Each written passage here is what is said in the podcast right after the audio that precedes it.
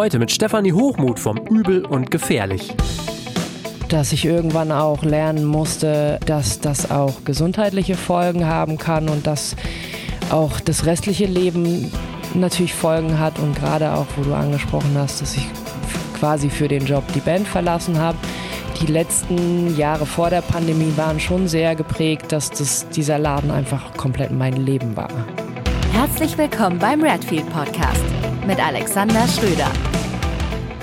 Das Übel und Gefährlich hat unter anderem auch den Applaus gewonnen von der Initiative Musik. Das ist die Auszeichnung der Programmplanung unabhängiger Spielstätten. Wir als Medienpartner mit dem Redfield Podcast unterstützen das und Jetzt beginnt wieder die Bewerbungsphase. Daher kann ich empfehlen, ab Mitte bis Ende April können sich Spielstätten bewerben. Und das lohnt sich auf jeden Fall. Es gibt Preisgelder und entsprechend Publicity auf der Website vom Applaus, applaus-award.de sowie auf den Webseiten und den Socials der Initiative Musik findet ihr alle Infos. Also nochmal Applaus mit 2P, applaus-award.de. Schaut da gerne mal vorbei und jetzt geht's los. Ich freue mich heute, Stefanie Hochmuth im Redfeed Podcast begrüßen zu dürfen, der in Partnerschaft mit Ticketmaster entsteht.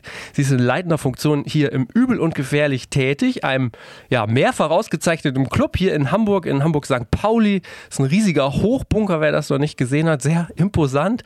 Äh, cool, dass du heute Zeit für mich hast. Moin, Stefanie. Moin, hallo.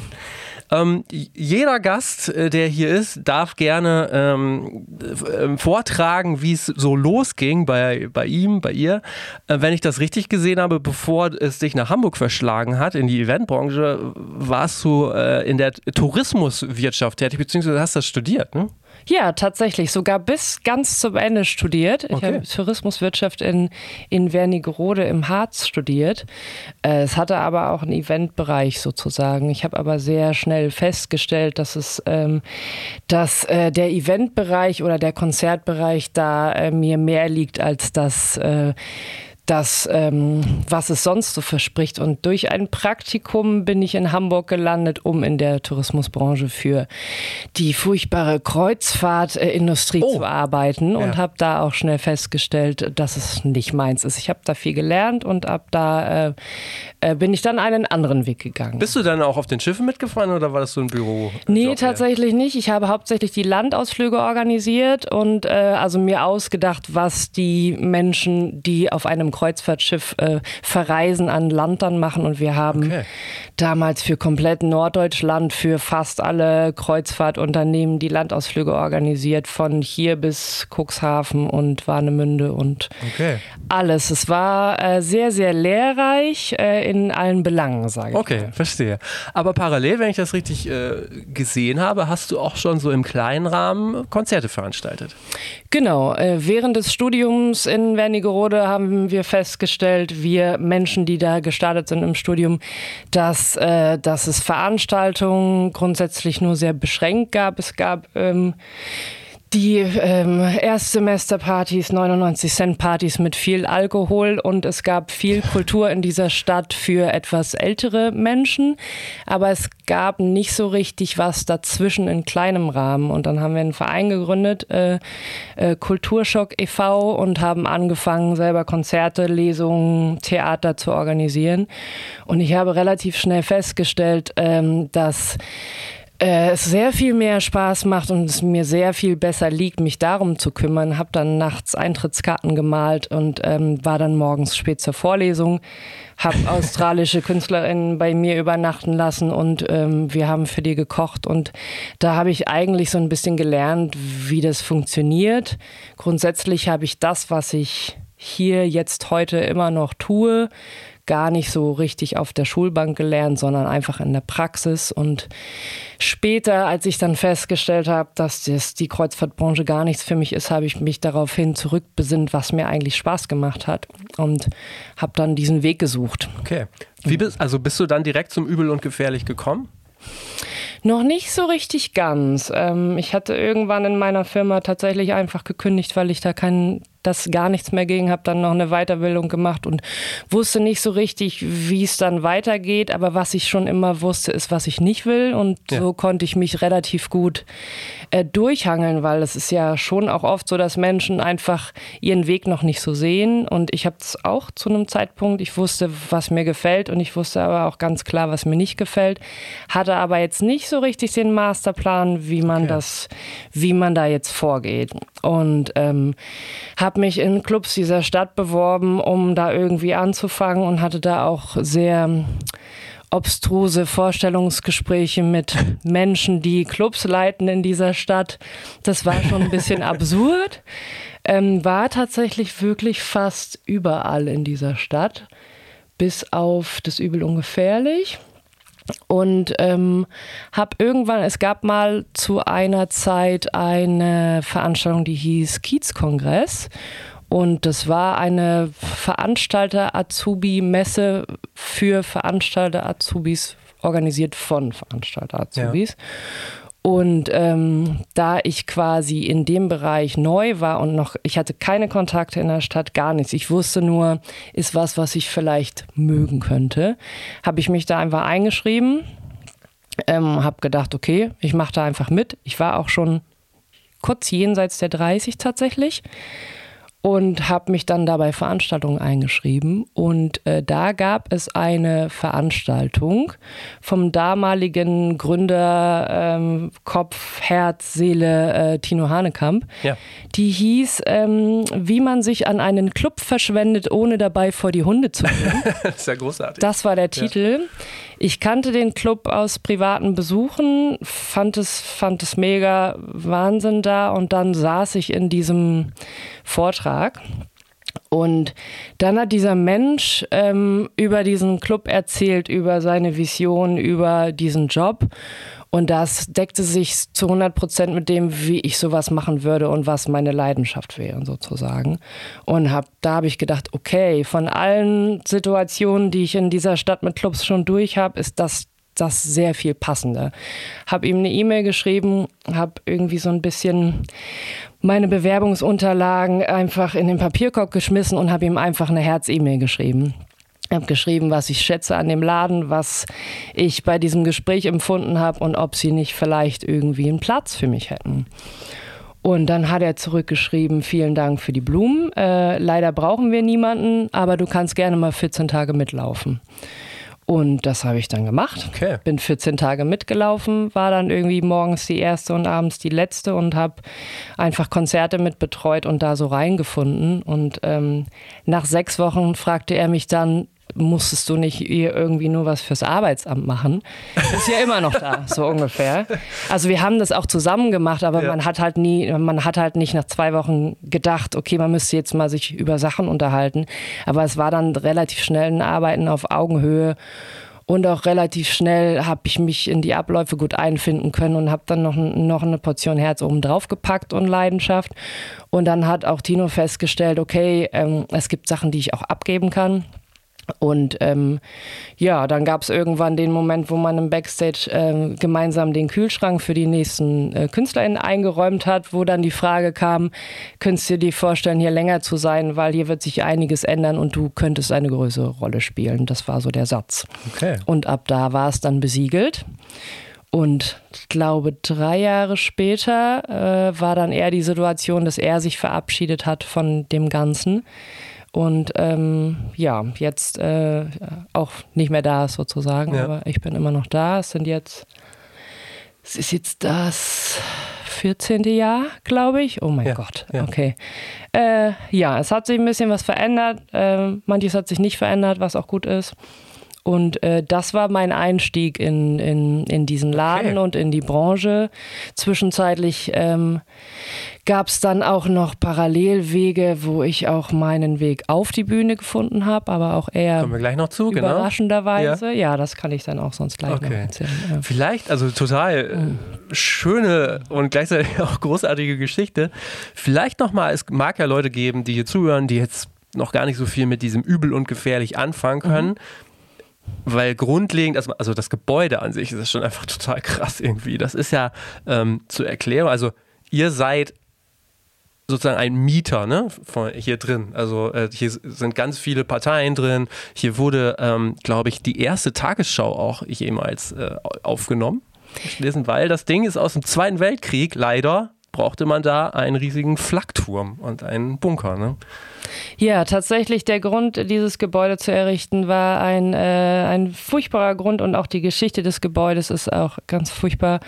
Ähm, es ist richtig, dass die erste Tagesschau hier gelaufen ist, zumindest nach meinen Informationen. Und äh, wir sind alle hier Mieter in dem, in dem Bunker. Und hauptsächlich ist es schon auch so, dass es kreative, ein kreativer Bezug ist und man wird, man sagt auch Medienbunker. Ähm, wenn wir auf die Vergangenheit angesprochen werden, ist es schon auch sehr äh, unsere mit unserer Aufgabe, die alles Schlechte, was hier passiert ist, ins Positive zu wandeln mit guten Energien, mit ähm, politisch korrekter Haltung. Und man kann auch sehr viel dafür tun, dass das dass äh, daran erinnert wird und dass wir äh, in Zukunft einfach anders handeln. Das ist auch eine Aufgabe äh, für uns. Ähm, aber es ist ein sehr imposantes Gebäude. Viele KünstlerInnen stehen dann auf der Straße manchmal und finden es nicht und rufen an und sagen, wir finden euren Club nicht. Hier hm. steht nur dieser große graue Klotz. ja. Ähm, Manche KünstlerInnen, ich glaube, The Kills haben das mal beschrieben, mit sie standen auf dem Heiligen Geistfeld und dann stand am Ende des Heiligen Geistfelds ein, ein großes graues, äh, eine große graue Burg. Ja, und so haben sie es empfunden. Ja, äh, ja sehr imposant und auch sehr, äh, sehr ähm, vielschichtig. Ja. Und auch da nochmal, ihr seid im vierten Stock drin. Ne? Ähm, das und nochmal zur Größe, das soll ich nochmal sagen. Ich hatte die Info gefunden, und das ist vielleicht total krass, dass bis zu 25.000 Menschen damals hier Schutz gesucht haben. Also es ist eine das ist ja riesig, das ist eine Kleinstadt. Tatsächlich, ich glaube, es war gebaut für 25.000, am Ende waren deutlich mehr auch hier drin. Boah. Und es, es hatte verschiedene Funktionen. Hauptsächlich ist es gebaut worden als Flakbunker, um wirklich Flugzeuge abzuschießen von oben.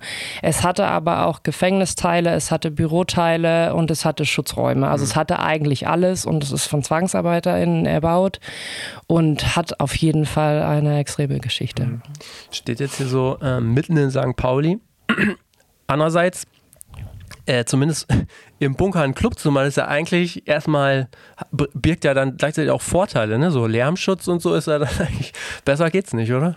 Ja, tatsächlich. Es ist entstanden, äh, nachdem äh, unser ehemaliger Gründer oder der, der Gründer, der Club wurde gegründet von vier Personen und die hatten früher am äh, Nobistor an der, am Ende der Reeperbahn äh, vier verschiedene Clubs auch schon.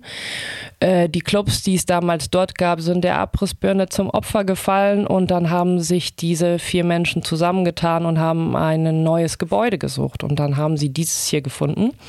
Ähm, und sie haben ein Gebäude gesucht, was man nicht so schnell mit der Abrissbirne zerstören kann. Ja. Da sind sie auf diesen Bunker gekommen und da wurde zu der Zeit quasi diese Fläche frei. Es war aber am Anfang auch so, dass diese Fläche auch nur zeitweise frei war. Die ersten sechs Monate bestanden wohl daraus, dass man morgens um sechs alles, also sowohl die Anlage, alle Kühlschränke, alles, was man für eine Veranstaltung braucht, reinräumen musste, oh, ja. um dann das Konzert zu veranstalten, um dann bis äh, nachts alles alles wieder rauszuräumen, um dann äh, anderen VeranstalterInnen die Möglichkeit zu geben, da eine Schaumparty danach zu machen. Und so waren die ersten sechs Monate, bis man hier permanent überhaupt okay. richtig einziehen konnte. Ja. Also, das ist die Geschichte. Ihr habt zwei, zwei Veranstaltungsräume. Mhm. Wie groß sind die? Wir haben einmal den Ballsaal und das Turmzimmer. Ähm, in den Ballsaal passen bis zu 1000 Leute rein und ins Turmzimmer bis 200 Leute. Äh, Quadratmeterzahl kann ich jetzt ja. gar nicht so genau sagen, spielt ja auch eigentlich keine Rolle. Die Kapazität variiert tatsächlich auch sehr. Ähm, da kommt es drauf an, was für äh, Art von Gästen wir haben. Ähm, groß, größere Metal-Fans mit Lederjacken ähm, brauchen sehr viel mehr Platz als tatsächlich ein Konzert, was vornehmlich von sehr viel jüngerem Publikum angenommen wird. Und das ist manchmal nicht zu unterschätzen, okay. was das für ein Unterschied ist. Das glaube ich. Mhm. Okay, ähm, jetzt wissen wir, was das übel und gefährlich ist. Äh, wie gesagt, sehr imposant. Ähm, und genau, du hast es eben angerissen, das fand ich nämlich interessant, weil du bist im Übel und gefährlich angefangen und dann so ein bisschen später danach hast du eine Band gegründet. die Heiterkeit. Mhm. Und ähm, ich muss gestehen, also ich kannte den Namen, ich war jetzt nicht so richtig tief drin und das ist aber eigentlich auch eine recht erstaunliche Band äh, gewesen, weil ihr euch das so als Autodidaktin alles selber beigebracht habt, drei Musikerinnen und eigentlich auch dann, ich glaube in einer Bar euch überlegt habt, ey, wir machen jetzt einfach mal eine Band oder? Ja, tatsächlich. Also ich habe die Band nicht alleine gegründet. Äh, Kopf und Herz und Seele Stella Sommer habe ich in, äh, in der Bar die Mutter kennengelernt und vorher hatte ich eigentlich keine großen Ambitionen, mich auf die Bühne zu begeben und es war auch so ein bisschen parallel zu meiner ersten Zeit im Club. Ähm, ich hatte schon immer Spaß daran, irgendwie Schlagzeug zu spielen, konnte das aber eigentlich gar nicht so wirklich. Okay. Ich war, ich komme nur aus einem Kontext, mein, mein Vater war Musiker und äh, auch eher so ein bisschen Multi-Instrumentalist, aber ich habe es irgendwie nie irgendwann mal Geige gelernt, aber das hat nicht richtig funktioniert. Da war ich sechs. Aber Schlagzeug hat mich schon immer funktioniert und auch Musik zu machen hat mich schon immer fasziniert. Und ich habe sehr viel Zeit in meiner Kindheit im Proberaum meines Vaters verbracht ja. und saß da irgendwie aus einem, aus einem Grund immer am Schlagzeug und kann mich an dieses Klacken der Sticks, wenn man einzählt, erinnern. Das habe ich irgendwie noch so im Ohr. Es hat mich nie losgelassen und ich habe eher immer auf Töpfen zu Hause oder so das ausprobiert, einfach nur, weil ich wissen wollte, wie es funktioniert. Es gab einmal einen Schlüsselmoment, da habe ich ein Musikvideo von äh, The Police mir angeschaut. Ich glaube, es war Every Breath You Take und da, da ist die Aufnahme von oben über der Snare. Die wird dann irgendwie so zum Aschenbecher, aber man sieht äh, in dem Moment, wie die Person spielt. Und danach habe ich geübt. Okay, ich weiß ich nicht, ja, wie lange ja. das schon her ist. Da war ich, glaube ich, wahrscheinlich sowas wie 17 oder 18 oder so. Und äh, aus den Gesprächen mit Stella in der Mutter, ähm, Stella war davor auch schon, ähm, also sie hat sich nicht da die Sachen beigebracht, sondern hat vorher auch schon Musik gemacht und aber auch autodidaktisch und ja. äh, hatte vorher auch schon Songs geschrieben. Und ähm, wir haben uns nicht da zusammengefunden, um Musik zu machen, sondern wir haben uns einfach gut verstanden. Und das hat sich dann so ergeben, dass man vielleicht auch mal versuchen sollte, Sachen zusammen zu machen. Ja. Bei ihr war das auf jeden Fall sehr viel präsenter als bei mir. Dann gab es in Altona ähm, die sogenannte Sessions Box. Ich weiß nicht, ob das jemandem was sagt. Das ist so ein Mietstudio, wo du quasi so äh, Boxen mieten kannst, wo schon Instrumente ah ja. drin mhm. stehen, weil ich hatte ja kein Schlagzeug. Seller hatte eine Gitarre auf jeden Fall und auch einen Verstärker. Und dann haben wir uns, weiß ich noch, konnte man sich für, ich glaube, 50 Euro da einmieten, um einfach mal zu probieren, was dabei jetzt rauskommt.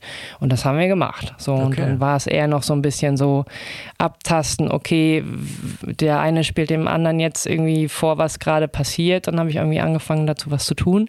Und dann fühlte sich das ganz gut an, war aber natürlich, es war, saßen keine ProfimusikerInnen voreinander, die plötzlich dann losgelegt haben, sondern man hat sich dann so zusammen entwickelt.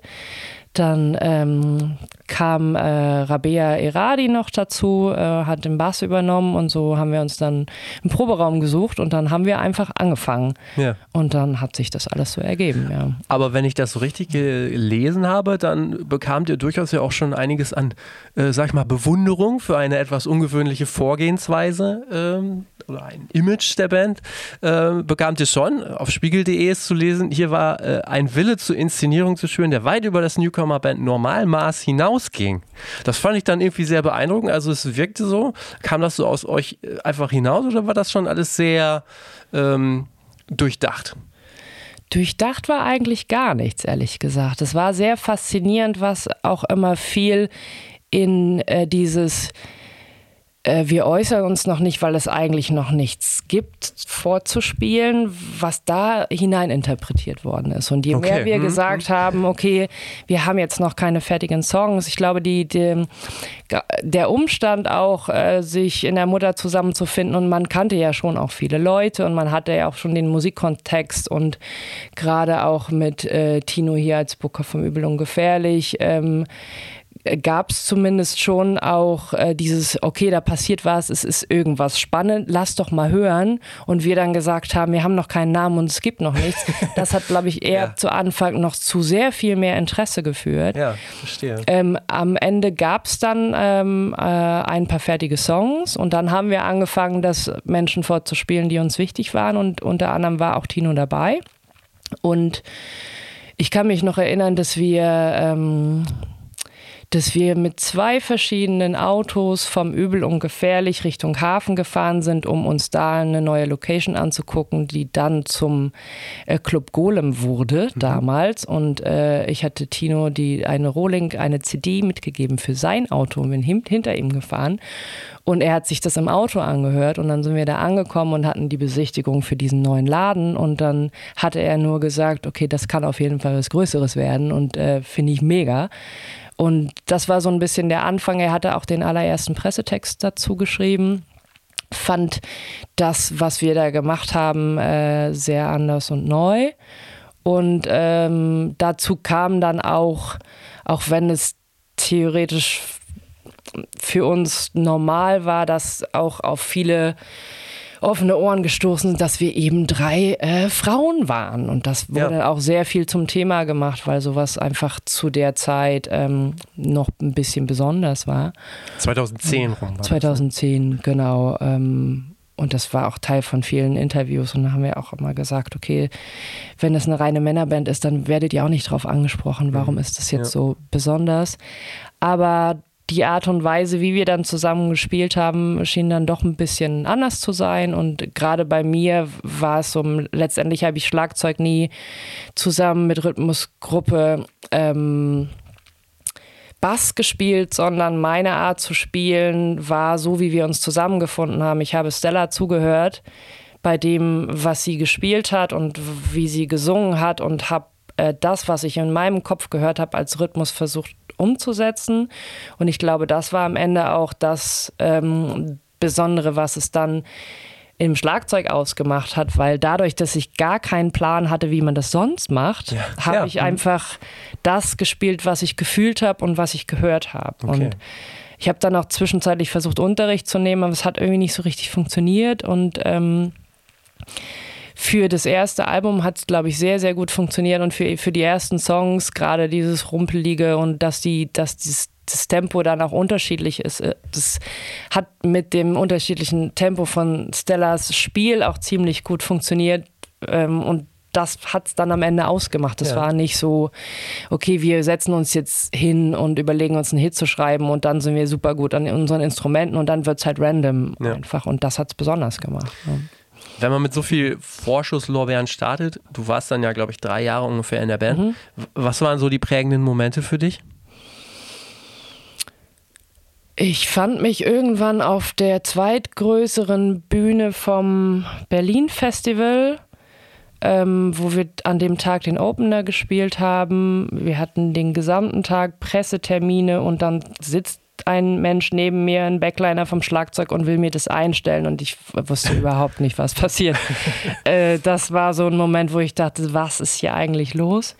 Und ähm, zu der Zeit äh, ging sich das auch noch so an, als würde das wirklich auch sehr, sehr groß wachsen und auch dann haben wir da auf so einer riesen Bühne gespielt. Ich glaube, parallel haben irgendwie Mumford Sons gespielt oder so. Die waren da auch noch nicht so groß. Ja oder äh, auf Monsters and Men haben parallel gespielt bei uns und ähm, ich konnte deren Songs noch mitsingen. Die waren so laut, dass es wahnsinnig schwer war oh, für uns ja.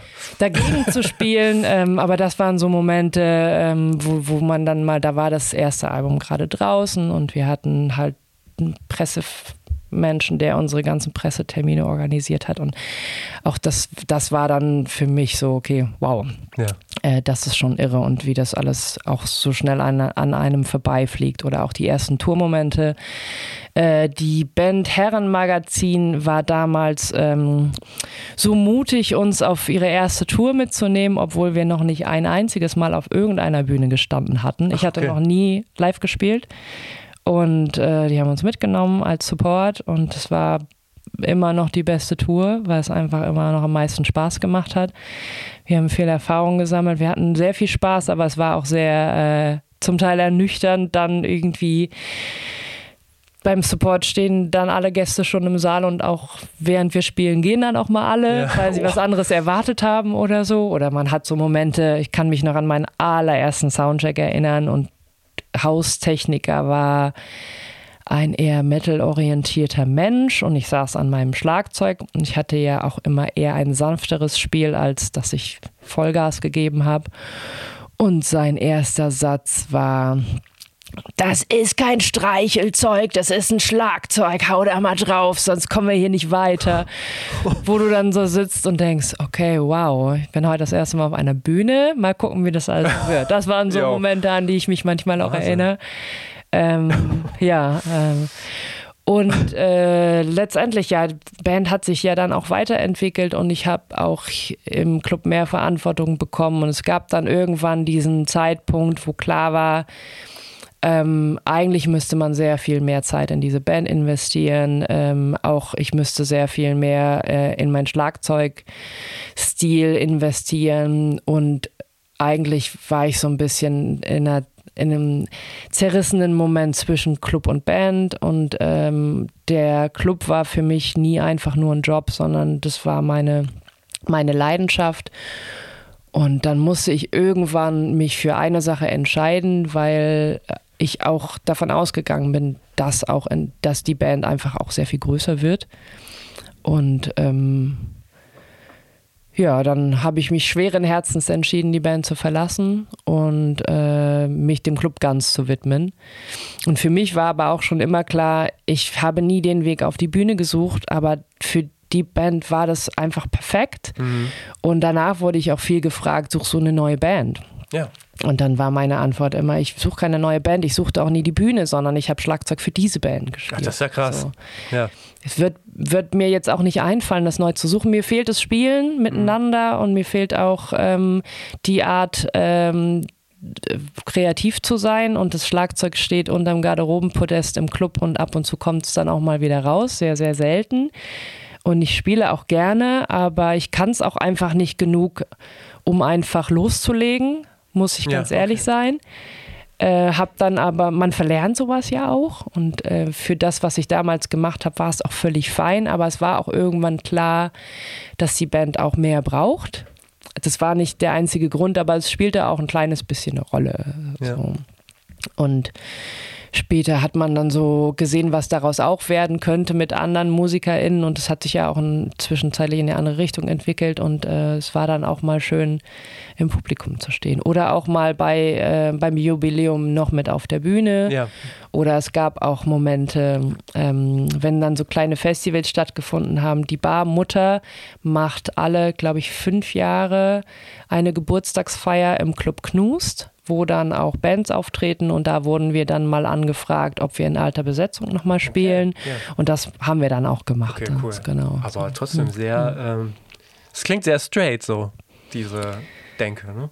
Im Nachhinein ja, das war es in dem Moment natürlich überhaupt nicht. Das ist in der Retrospektive ist es dann schon so, dass äh, als ich dann an dem Punkt war, das alles so zu auseinander zu pflücken und das einzuordnen, habe ich das auch so gesehen. Aber natürlich in der Zeit, wo ich nicht wusste, okay, wie teile ich es mit, war ich extrem zerrissen. Mhm. Weil das ist natürlich so eine Band, ist auch eine sehr, es ist wie eine Beziehung, es ist eine persönliche Sache und ähm, Beide waren an ihren Instrumenten versierter als ich, äh, hatten andere Ambitionen und wir hatten zwischen uns liegen elf Jahre, glaube ich. Und zu, der, zu dem Zeitpunkt, wo ich hier einfach einen Vollzeitjob hatte und bei, die beiden haben studiert und konnten sich der Musik anders widmen, hat man natürlich auch zwischenmenschlich, ist es, kann es auch mal schwierig werden. Ja. Aber jetzt im, im Rückblick ähm, ist es auf jeden Fall so einzuordnen. Und ja. Stella und ich sind äh, immer noch best befreundet und sind zwischenzeitlich auch mal wieder zusammen, haben Sachen performt. Äh, übernächste Woche tritt sie im Übel ungefährlich auf okay, ja. mit Band. Äh, nicht als die Heiterkeit, sondern äh, als Stella Sommer und Band. Und von daher sind wir da noch sehr, sehr nah dran ja, sozusagen. Okay. Mhm. Okay, wir haben, wir haben gelernt, du hast die Band aufgegeben, vor allen Dingen für den Job. Wie sieht denn dein Job aus? Äh, wenn man sich mit dir beschäftigt und versucht herauszufinden, wie deine Jobbezeichnung ist, dann kann man eigentlich nur scheitern. Ähm, was machst du hier? Ja, ich habe tatsächlich gestern auch drüber nachgedacht, ob die Bezeichnung, die jetzt zum Beispiel auf dem Papier steht, es gibt ja immer so Venue-Specs von Clubs, die man so verschickt, also Rider, ja. die auch Läden haben. Da stehe ich als Produktionsleitung drin und auch so werde ich vorgestellt. Ähm, das trifft es nicht komplett, würde ich sagen. Ich habe auch innerhalb der letzten 13 Jahre viele verschiedene Aufgaben gehabt. Eine Zeit lang habe ich schon auch die Geschäftsführungsrolle mit ausführen müssen ähm, weil der äh, damalige Geschäftsführer das nicht ganz so ausgefüllt hat. Und man kann schon auch, äh, früher hat man auch gesagt, Mutti für alles, aber das weiß ich nicht, ob das heute sich noch so gut anfühlt, sowas zu sagen, muss ich sagen. Ähm, manch einer sagt, Seele des Clubs ist vielleicht auch nicht mehr so ganz passend. Mhm.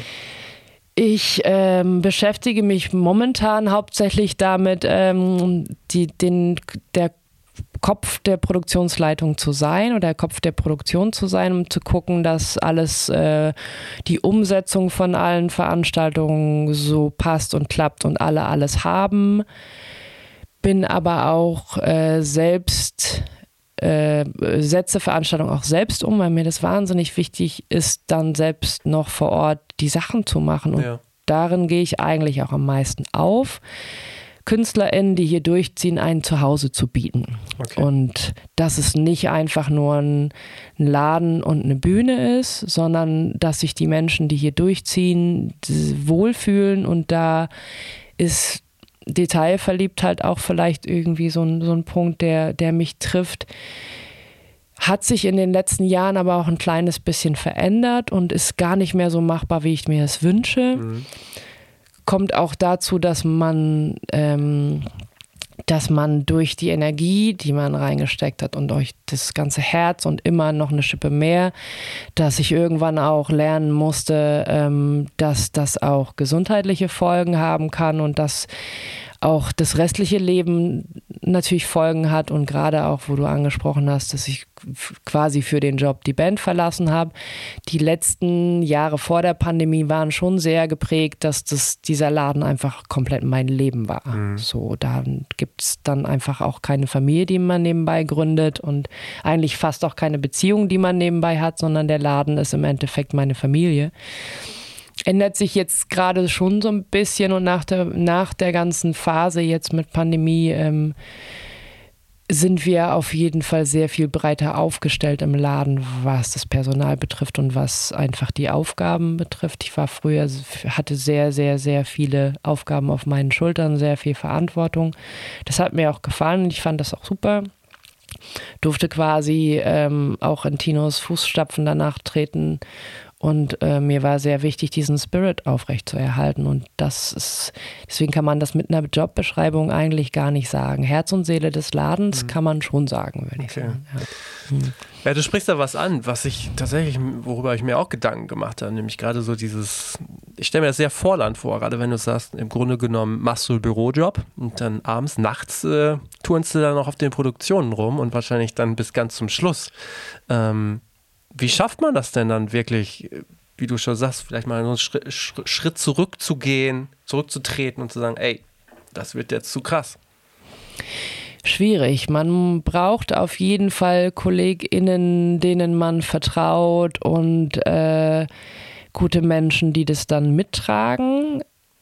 Man braucht aber natürlich auch ähm, den finanziellen Background, sich das leisten zu können. Und das ist bei Clubs fast nie gegeben. Wir sind auch komplett ähm, ungefördert, äh, selbsttragend oder mehr oder weniger tragend. Mhm. Man muss auch Abstriche machen im Sinne von, okay, ich gucke mir jetzt nicht mehr jedes Detail an. Man muss anfangen zu vertrauen, dass andere Leute anders arbeiten was nicht immer schlechter ist, sondern manchmal auch besser. Vertrauen ist auf jeden Fall ein ziemlich guter Punkt. Und man abgeben ist auf jeden Fall auch ein wahnsinnig wichtiger Punkt. Und bei mir war das eigentlich nie so ein Machtding, dass ich überall die Kontrolle haben wollte, sondern ich wollte einfach, dass es auch, dass es so gut ist, wie es nur sein kann. Mhm. Das war mein Anspruch. Was hat dich dabei so angetrieben? Also äh, ist das dann so, ich kann mir vorstellen, wenn man so viele Konzerte hat, dann kann man die fast schon gar nicht so richtig genießen, so, weil das dann auch so ein Durchfluss ist. Aber was treibt dich da an, da so viel reinzugeben? Auch das Feedback, was man von KünstlerInnen bekommen hat, auch äh, Menschen, die jetzt so gerne zurückkommen, die dann auch bei uns nochmal eine Clubshow spielen, so, weiß ich nicht, Kraftclub oder an Kantereit, ja. kommen dann, wenn sie nochmal kleiner spielen, unbedingt dann auch wieder her. Aber einfach auch die persönliche oder die persönliche Beziehung mit den KünstlerInnen und auch deren Feedback an so einem Abend. Und dass sie eben nicht irgendwie beim Backstage-Curfew rausgefegt werden aus dem Laden, sondern dass man sich auf eine halbe Stunde auf den Schnaps noch am Tresen zusammensetzt oder auch mal drei Stunden oder mhm. so. Schon auch dieses, man ist auf Tour und kann sich reinfühlen, wie das so ist. Und der, die, wichtigstes Argument, dass man sich wohlfühlt bei uns war auch immer, jeder Mensch ist gleich, jeder Mensch ist gleichwertig. Der Mensch, der hinten dafür sorgt, dass die Toiletten sauber sind und das, die, das Toilettenpapier da ist, genauso viel wert wie die Person, die auf der Bühne steht. Dass das aufrechtzuerhalten ist die größte Herausforderung, aber das auch gespiegelt zu bekommen von den, von den äh, tourenden Bands, die hier durchziehen, ähm, das hat mich angetrieben und tut es auch immer noch, besonders zu sein im Sinne von, ich weiß nicht, ich bin in der DDR aufgewachsen und ich bin in einer Gesellschaft aufgewachsen, die ähm, mal ganz abgesehen von, vom, von der Politik, als Mensch, als Gemeinschaft aufzuwachsen, ist das, was mich sehr geprägt hat. Ähm, auch der, der, auch Tino Hanekamp, der Gründer und die damalige Seele des Ladens, ist auch da aufgewachsen. Und als ich hier reinkam, habe ich so einen ähnlichen Spirit gespürt. Okay. Es ging um die Gemeinschaft und es gab nie hier dieses Ich und nie das Ego auf der Bühne und nie und das, das daran festzuhalten und das, wir machen das hier zusammen. Ähm, Pitorti hat mal so einen Satz gesagt, dass äh, der ist hier auch reingekommen und hat sich gleich mit allen an allen Ecken und Enden verstanden, saß in der Küche mit unserem Koch auf zwei Bierkisten. Der, er hat gekocht und der hat, dann haben sie irgendwie sich über Verschwörungstheorien oder sonst was unterhalten. Habe ich den irgendwie in einer, in einer Werkstatt gefunden, wo er sich die Schrauben angeguckt hat und grundsätzlich ist, kann man als Künstler hier sehr gut reinkommen und Teil sein, ohne dass man dass man ähm, äh, raussticht oder so, sondern man kann hier sehr schön äh, Teil der Gemeinschaft werden, ohne dass, dass man halt so als Künstler betrachtet ja, ja, wird, sozusagen. Und ich glaube, das hat es auch so ein bisschen ausgemacht. Und dieses, dieses Familiengefühl zu mhm. haben oder egal was draußen in der Presse stattfindet, ich kann hier einfach sein und auch loslassen. Ja. So. Und das ist, glaube ich, das, was, ähm, was mich daran auch besonders angetrieben hat oder was auch mein höchster Anspruch war, dass die Menschen, die hier reinkommen, sich wirklich wohlfühlen. Ja. Und wenn sie einen besonderen Wunsch haben, den auch erfüllt kriegen.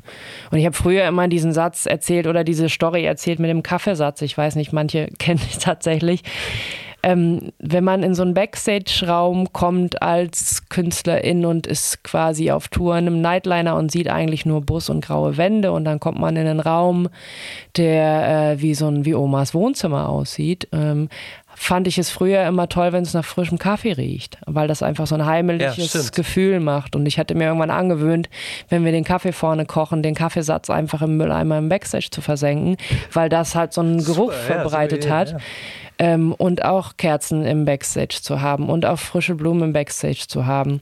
Wollen nicht immer unbedingt alle, gerade auch, es gibt KünstlerInnen, die wollen nicht so gerne Schnittblumen haben, äh, aus Umweltgründen, mhm. wie auch immer.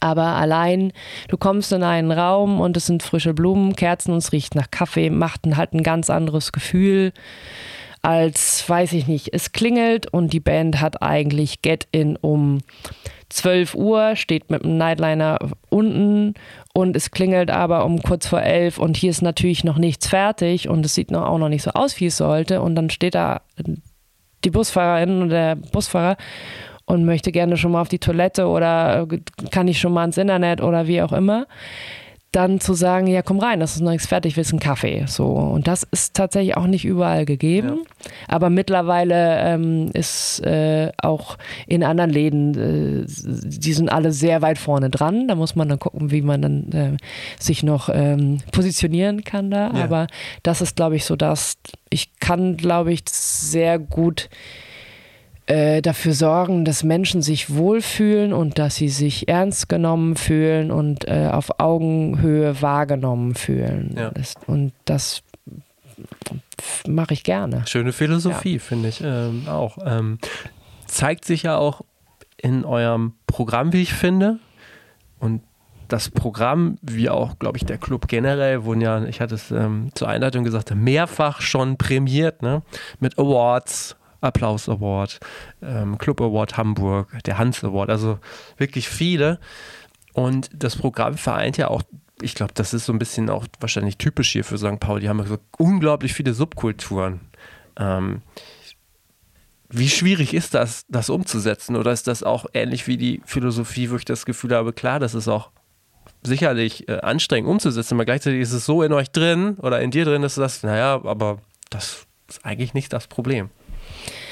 Ich finde es schon extrem schwierig, gerade äh, wenn man betrachtet, welche Größe wir eigentlich haben. es ist eine extreme Gratwanderung zwischen äh, Kommerz und Subkultur. Ja. Und das ist die größte Herausforderung. Es ist auch oft der größte Kritikpunkt, der uns entgegengebracht wird.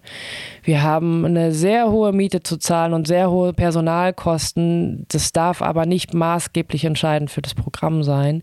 Und auch intern ist das gerade tatsächlich das größte Thema. Wie schaffen wir das? Mhm. Wir sind kein geförderter Laden.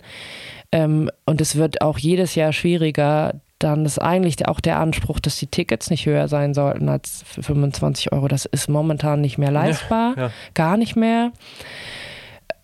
Man schafft es auch nur mit, ähm, man schafft es nur mit mit Menschen mit Leidenschaft, äh, auch nur mit dem, mit dem eigenen Team und man schafft es ja auch gar nicht mehr so richtig am Zahn der Zeit zu bleiben, aber man schafft es nur mit, mit, äh, mit auch den, den Fühlern in der Subkultur. Und da, da muss man auch mal in den Laden hineinhorchen, wer arbeitet eigentlich bei uns? An der Bar, an der Garderobe, an wo auch immer. Und was können die eigentlich noch, was, ist, was sind das eigentlich für Personen, weil das sind ja eigentlich keine nicht nur FlaschenöffnerInnen, sondern die haben ja auch ja. einen kreativen Hintergrund. Und dass dann der Wunsch oder die Ansprache, was würdet ihr gerne mal hören? Wollt ihr mal eine, eine Party machen oder so? Ähm, und man muss sich selber auch, ähm, ich sage mal, gönnen, dass man Veranstaltungen macht, die sich nicht tragen und nur so wachsen Dinge. Okay, Wir haben da das Turmzimmer als ähm, kreativen Herd sozusagen wo auch mal äh, Clubnächte stattfinden die sich selber nicht tragen. Eigentlich trägt sich nichts, was im Turmzimmer stattfindet, selber. Aber das nutzen wir als, als Keimzelle für neue Ideen und das wird immer schwerer. Dann haben wir äh, in der Pandemie äh, Signal Radio entstanden, ähm, was auch dafür, erstmal ging es in der Pandemie darum, weiterhin zu senden, einfach weiterhin Kultur zu senden, ohne großen Aufwand auch wenn nur drei Leute vor dem Endgerät sitzen. Wir wollten ja. gerne weiterhin senden und senden, dass es uns noch gibt. Und auch da Plattformen geben für Menschen, die einfach gerne auch mal äh, was senden möchten. Und das war auch ein sehr diverses Programm und auch eher ehrenamtlich betreut. Gibt es immer noch, hat immer noch Programm. Ähm, so schafft man das auch gerade darüber, wenn sich jemand mal dazu bewirbt, kann ich mal eine Signal-Sendung machen und dann funktioniert das gut und überlegt man sich, kann man das auch als Clubnachtformat machen. Dann gab es, äh, gab es Signal-Partys, wo dann bestimmte Menschen aufgelegt haben. So funktioniert das oder kann es funktionieren und ist auch der Wunsch, äh, aber die Realität sieht mhm. halt auch oft anders aus. Das sind dann auch die, die Nächte, die sich natürlich nicht tragen. Aber wo kommen wir denn dahin? Dass sich das dann nur trägt. Aber das, ja. das ist immer unsere größte Herausforderung, auch intern. Ja, das glaube ich. Aber Ja. auch ähm, beeindruckend, dass ihr dann auch so an die Sachen rangeht und sagt, okay, dann trägt sich das ja nicht, aber das ist eigentlich wichtig. Man versucht dann natürlich auch durch andere Veranstaltungen, die dann sehr viel kommerzieller sind und da muss man dann genau entscheiden, okay, was verträgt der Laden und auch mit der Rechtfertigung, okay, dann macht man eine, eine Sache, die ist vielleicht jetzt nicht, die finden nicht alle toll. Sie ist politisch immer noch äh, vertretbar, aber sie finden nicht alle toll. Es bringt äh, vielleicht sehr viel mehr Geld, aber damit kann man sich dann auch zwei Bands leisten, äh, die sich nicht alleine tragen. So funktioniert es nur. Man muss auch mal Veranstaltungen machen. Auch wir haben auch natürlich äh, Vermietungsgeschichten, die nicht öffentlich stattfinden. Ähm, Filmveranstaltungen bringen natürlich sehr viel mehr Geld und da wählen wir ganz weise aus, was wir bei uns machen können. Ähm, wir kriegen auch sehr, sehr, sehr viel mehr Anfragen von Firmen, die bei uns gerne mal feiern wollen. Und Ja. da wählen wir dann einfach ganz genau aus, Okay. Hm. was passt in den Laden, was kann man vertreten. Tatsächlich ähm, sind das dann auch andere Kosten, sind auch andere Preise, aber damit, das ist dann quasi unsere Förderung, womit wir dann Kultur Mhm. Okay. machen. Genau. Das heißt, wenn man sich mal so diese Geschäftsseite anguckt, wie verdient ihr euer Geld? Einerseits durch die Vermietung, was du eben gesagt hast, sicherlich ähm, zum erheblichen Teil durch die Gastro und ähm, dann auch Eintrittsgelder. Das ist so die drei. Genau, und Bausteine. auch, genau, und auch Ticketgelder. Genau, wir machen äh, sehr viele eigene, eigene Veranstaltungen, also wo Ja. wir selbst Veranstaltende sind. Ich glaube sogar so circa 60 Prozent manchmal. Oder, 60 selber veranstalten. Ja, Ja. 50-50, 60-40. Mhm. Ähm, es trägt sich tatsächlich nur in der Kombination mit Konzertveranstaltungen und Partyveranstaltungen. Mhm. Nur die Kombi. Bei den Partyveranstaltungen, die großen, die im Saal stattfinden, über die Gastro. Ja, Das, okay. ist das, das ist das, was uns am Leben hält, die Kombination. Nur mit Clubnächten könnten wir nicht überleben, nur mit Konzerten auch Ja. nicht. Und das bedeutet, die 40 Prozent Fremdveranstaltungen, Mhm. also Fremdkonzerte, das sind dann so diese gängigen Konzertveranstalter hier aus Hamburg. Ähm, die, wie funktioniert das? Habt ihr dann, also ihr könnt das, äh, habt ihr den dann einen Termin geblockt? Könnt, habt ihr quasi einen Einfluss darauf, wer hier auftritt? Tatsächlich ja. Also ähm, wir haben natürlich die gängigen äh, Großkonzertveranstalter in Skopje, Janke, River auch, die dann, die bei uns Freitermine anfragen. Eine Woche, drei Tage Termine, ähm, drei Monate im Voraus, ein Jahr im Voraus und dann hat man einen Kalender und, und optioniert diese Termine. Und da ist es so, dass wir verschiedene Agenturen haben, die theoretisch schon genau wissen, was, was hier nicht so gerne platziert ist. Die würden sowas auch nie anfragen. Und bei denen ist es auch so, dass wenn die zum Beispiel habt ihr im Juni noch drei Tage frei für No Name, weil es noch nicht genannt werden darf, dann kriegen die auch diesen Termin und wir blocken den auch für die, weil wir genau wissen, ähm, wir können da vertrauen, da ist jetzt nichts dabei, was man nicht machen würde. Dann gibt es ein paar veranstaltende, veranstaltende Agenturen, die nicht so viel und nicht so häufig Sachen machen oder auch neue. Da prüft man das sehr genau, Ja. was sie anfragen. Ähm, wir sind zum Beispiel äh, keine besonders gute Podcast-Location oder so. Das ähm, wird auch viel angefragt. Für Live-Podcast. Für Live-Podcast. Ähm, oder wenn es um Inhalte geht, bestimmte Texte, die MusikerInnen von sich gegeben haben. Da haben wir aber auch ein ziemlich gutes internes System, wenn auch manchmal schon eine Band oder ein Künstler gebucht ist und das ist dann, geht dann in die Presse oder steht auf unserer Homepage. Da haben wir ein relativ gutes System, dass auch alle Mitarbeitenden, hauptsächlich auch unser Security-Team da auch mal reinhört oder sagt oder guckt so, ey, seid mal vorsichtig mit diesem Menschen, der hat vor zwei Jahren das und das von sich gegeben. Ähm, prüft das mal. Okay. Das, so funktioniert das. Und dann kann man, sagt man auch mal Sachen ab, die vielleicht übernächste Woche stattfinden. Mit schlagkräftigen Argumenten natürlich. Ja. Aber ähm, klingt für mich so, dass es, wenn weiß ich, fremde Firmen hier Veranstaltungen machen, dass es ein bisschen stressiger ist. Ähm, ist es aber wirtschaftlich besser? Stressiger ist es eigentlich gar nicht. Im Endeffekt funktioniert es genauso, als würden wir selber eine Show buchen, weil manchmal, wenn man von Booking-Agenturen Angebote kriegt, weiß man manchmal auch nicht hundertprozentig, was die alle so von sich gegeben ja, haben. Okay. Das heißt, es prüft man so oder so. Man sucht sich das aus. Eigentlich ist es nicht stressiger und es ist auch nicht unbedingt rentabler. Das kommt immer ja. darauf an. Ähm, wir haben mittlerweile ein ziemlich ausge, ausge wie, wie sagt das, wie heißt das Wort, ausgereiztes System. Ähm, man kann kein, nicht mehr Miete nehmen, man kann, okay. hm. es ist auf einem ziemlichen Kipppunkt gerade, wenn man bei uns veranstaltet und man muss quasi auch Gagen an KünstlerInnen zahlen. Man verdient mit Konzerten nicht mehr wirklich groß Geld und wir tarieren immer sehr genau aus, äh, was können wir jetzt noch an Miete verlangen oder an Nebenkosten, damit die trotzdem mhm. noch weiterhin zu uns kommen. Man kann es gar nicht sagen, es ist eher so, man, das, das rentiert sich etwas weniger, wenn man fremd veranstaltet, sage ich mal. Mhm. Also wenn man, wenn eine Agentur bei uns sich Aber reinmietet. Weniger Risiko. Das ist so. Genau. Genau. Es wurde schon viel über die Pandemie gesprochen. Ähm, ich glaube, wir müssen es nicht allzu weit vertiefen, sondern wir gucken mal ins Hier und Jetzt oder vielleicht auch in die Zukunft. Was mich tatsächlich mal interessieren würde, einerseits die Fanseite, aber auch so die Künstlerinnen und Künstler, die hier hinkommen.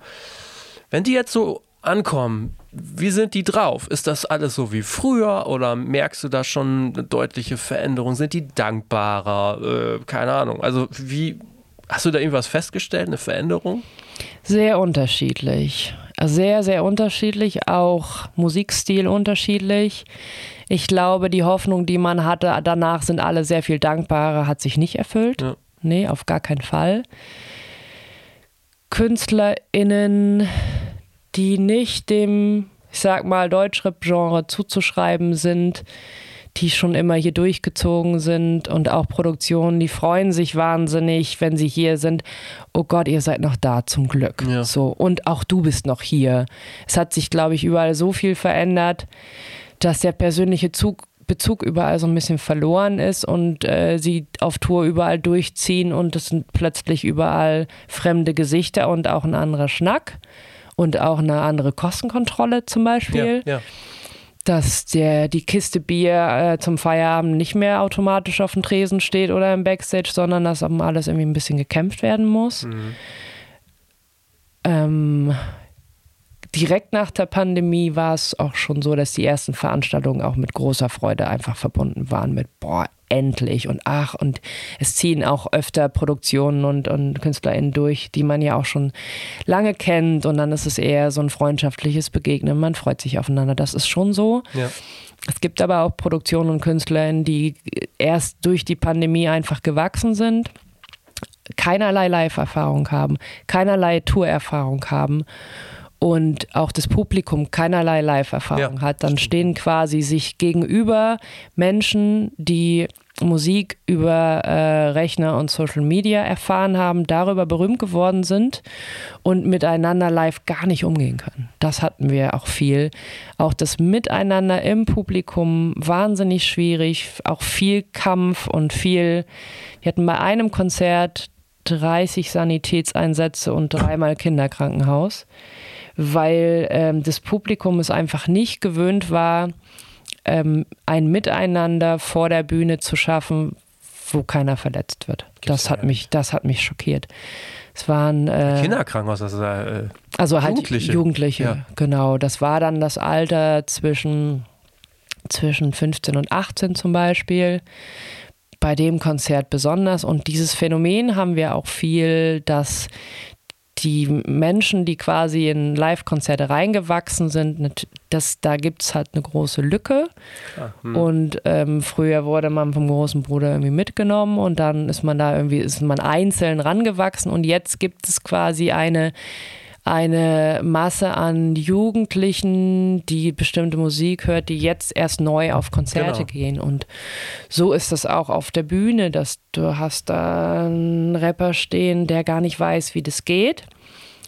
Erstmal überfordert ist von so viel Menschen und dann gerne auch mal eins, zwei, drei Homies mit auf die Bühne nimmt, um sich sicher zu fühlen. Mhm.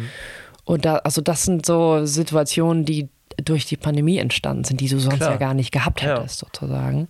Und wir müssen gerade eine kleine neue, neue, mit einer neuen Realität fertig werden, dass einfach diese, diese Moshpit-Verletzungsgefahr, die du früher einfach so in dem Sinne nicht hattest, weil man wusste, wie das Mhm. funktioniert, da müssen wir gerade so ein bisschen Herr der Lage werden, Ach, krass, mit ja. mehr Sanitäter, mit mehr Sicherheitspersonal, einfach nur, damit sich gegenseitig da nicht. Ist verrückt, ne? Ja, da stehen dann äh, normalerweise passen knapp 1000 Leute oder 950 bei uns in den Club. Und dann hat man ähm, 900 Karten verkauft, 50 Gästeliste. Und plötzlich stehen diese 950 aber nur bis zur Hälfte. Das heißt, es quetschen sich alle so doll nach vorne, dass der Raum eigentlich gar nicht ausgefüllt ist. Und vorne ähm, kommt es dann zu Atemnot. Und ähm, das hat man in dieser Clubgröße früher gefühlt nicht gehabt. Natürlich Ja. gab es auch mal ein Moshpit-Konzert und es gibt auch Punkkonzerte und es fliegen auch mal Flaschen oder so. Es ist einfach normal. Aber so, dass du den Respekt von, für, füreinander Mhm. äh, erst beibringen musst, das gab es vorher Okay. so. Ja. Okay, krass, das mal auch so zu hören. Ja. Gleichzeitig ist es ja auch so, ähm, habe ich so das Gefühl, kannst du ja auch gerne nochmal sagen, wenn man mit Leuten aus der Live-Branche spricht, mit Leuten, ja, die Booking machen oder so, mir geht es auch in vielen Bereichen so mit dem Label, aber auch wenn's, wenn wir über Konzerte reden, so diese Erfahrungswerte, die man sich so über Jahre aufgebaut hat. Ich habe so das Gefühl, die gelten irgendwie gar nicht mehr so richtig. Also, dass man sagt, ich kann das alles überhaupt nicht mehr einschätzen. So. Geht dir das auch mittlerweile so? Ja, komplett. Mhm. Sowohl in, ähm, was schätzt man, wie viele Leute Genau. kommen da, ähm, dann die Qualität an Umsetzung, auch an, wieso macht ihr das denn jetzt so und so? Ja, das haben wir doch immer so gemacht. Dieses, es gibt, diese, alle Regeln Ja. gibt es so nicht Ja. mehr. Auch, auch was, auch preislich, alles letztendlich. Also man muss es äh, gefühlt neu denken oder auch neu erklären. Und äh, das, was man erwarten kann an Umsetzung, ähm, ist auch das Selbstverständnis ist auf jeden Fall verloren. Das stimmt. Ja, Ja. Wahnsinn. Und wenn wir jetzt mal so in die Zukunft gucken, wie ist so dein Blick für die ja, Live-Club-Szene, speziell in Hamburg oder generell in Deutschland so? Wie schaust du in die Zukunft? Seit, sage ich mal, zwei Wochen eher mit großer Sorge, muss ich sagen. Aufgrund dessen, dass es wahnsinnig schwierig erscheint, rentabel oder kostendeckend Ja. zu produzieren. Ich habe keine Ahnung, wo das hinführen soll. Wir hatten mit den gängigen großen Agenturen in Hamburg auch gerade so Gespräche. Einfach, man trifft sich halt alle paar Jahre mal und schnackt. Und ähm, spricht über Umsetzung und über Kosten und über sonst was und wie ist man eigentlich noch miteinander und könntet, wollt ihr nicht mal ein paar mehr Shows bei uns buchen und warum macht ihr das nicht? Und da kommt man halt mit allen an die Grenze von, wenn wir bei euch eine ausverkaufte Show buchen, bleibt kein Pfennig über. Was können wir tun? So, wir können die Miete nicht runterfahren und wir haben uns vorgenommen, unsere äh, Leute mehr als fair zu bezahlen. Und auch das tun wir jetzt gerade, aber auch da habe ich das Gefühl, das reicht eigentlich nicht. Man müsste da eigentlich noch höher gehen. Und die Art und Weise, dass sich die Veranstaltungen früher ganz anders gerechnet haben, ist nicht mehr da. Und man darf aber überhaupt nicht, und das ist ja unser Anspruch, das ist, das darf, ist nicht das Hauptargument für alles, was wir tun, sondern wir sind für was anderes angetreten Ja, ja. Da weiß ich nicht, wie die Zukunft da werden soll. Wie sollen wir, wie sollen wir unsere Miete bezahlen und trotzdem ähm, Veranstaltende hier behalten und trotzdem die Ticketpreise nicht in die Decke schießen. Und dazu kommt auch, ich sag's noch mal kurz dazu, dass wir uns gerade auf einer Großbaustelle befinden und dieses Haus so umgebaut wird, ähm, dass es logistisch extrem schwierig ist. Es kommt auch noch on top dazu. Das wird, das wird sich irgendwann ändern, aber ich, ich sehe mit Preissteigerungen, was gerade alles so passiert und wie man, ähm, wie fair man seine Menschen, seine Mitarbeitenden bezahlen möchte, gerade nicht so richtig das Licht am Ende des Tunnels, muss ich sagen. Ja, Es geht, glaube ich, vielen so, ne? Die Preise steigen und die, eigentlich müsste man sie weitergeben. Ja, Also, eigentlich müsste man sie weitergeben. Es funktioniert aber tatsächlich nicht, weil sie irgendwann auch nicht mehr weitergegeben werden können. Und dann am, am Ende wird es darauf hinauslaufen, dass man nur noch sehr ausgewählte Sachen machen kann.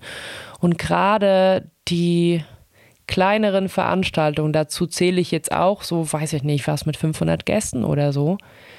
Ähm, das äh, rentiert sich gar nicht mehr. Und auch wir sind ja jetzt, also wir, wir sind halt ein Club, aber es sind ja keine Großveranstaltungen, die wir machen.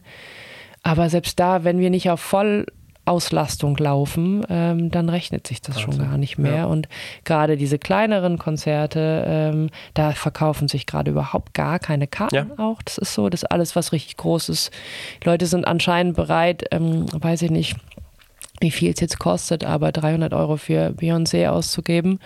Und dann ist es aber tatsächlich so, dass das ihr Budget für die nächst, das nächste halbe Jahr ist und dann Ja. geht keiner mehr Ja. auf kleinere Shows. Und das ist die Richtung, die es gerade einnimmt. Ich habe keine Lösung. Okay. Ich sehe es nur mit nee, Sorge. Ja, das glaube ich. Ähm, Ja. ähm, ich glaube, das geht vielen so. Mhm. Ähm, aber nichtsdestotrotz finde ich es beeindruckend, was ihr hier aufgebaut habt. Mit welcher Philosophie du weiterhin hier noch äh, sitzt und vertrittst. Das muss ich wirklich ähm, sagen. Ich wünsche euch weiterhin alles Gute. Ich bedanke mich ganz herzlich für die vielen offenen Worte. Oh, vielen Dank. Und, Gerne. Ähm, genau, ich, wie gesagt, ich drücke die Daumen, dass es alles sich positiv weiterentwickelt. vielen Dank. Mach's War gut. mir eine Freude. Danke gleichfalls. Mach's gut. Ciao. Vielen Dank fürs Dranbleiben und Durchhören und ihr kennt das. Wenn es euch hier gefallen hat, dann empfehlt dieses Format doch gern einer weiteren Person, die auch mal zuhören müsste. Ich freue mich auf die nächsten Wochen. Da gibt es nicht nur den Live-Podcast, den Live-Redfield-Podcast am 15. April in Osnabrück im Rahmen vom Popsalon, sondern auch noch ein paar weitere Gäste. Dazu später in den nächsten Wochen mehr. Und wir sind auf dem direkten Weg bis zur Folge 150. Ich bin schon sehr gespannt und weiß selber noch gar nicht genau, was wir da machen. Und ja, am Ende bedanke ich mich bei euch fürs Zuhören und bei Ticketmaster für die Unterstützung und wünsche euch noch ein paar schöne Tage. Macht es gut, bis nächsten Sonntag. Ciao.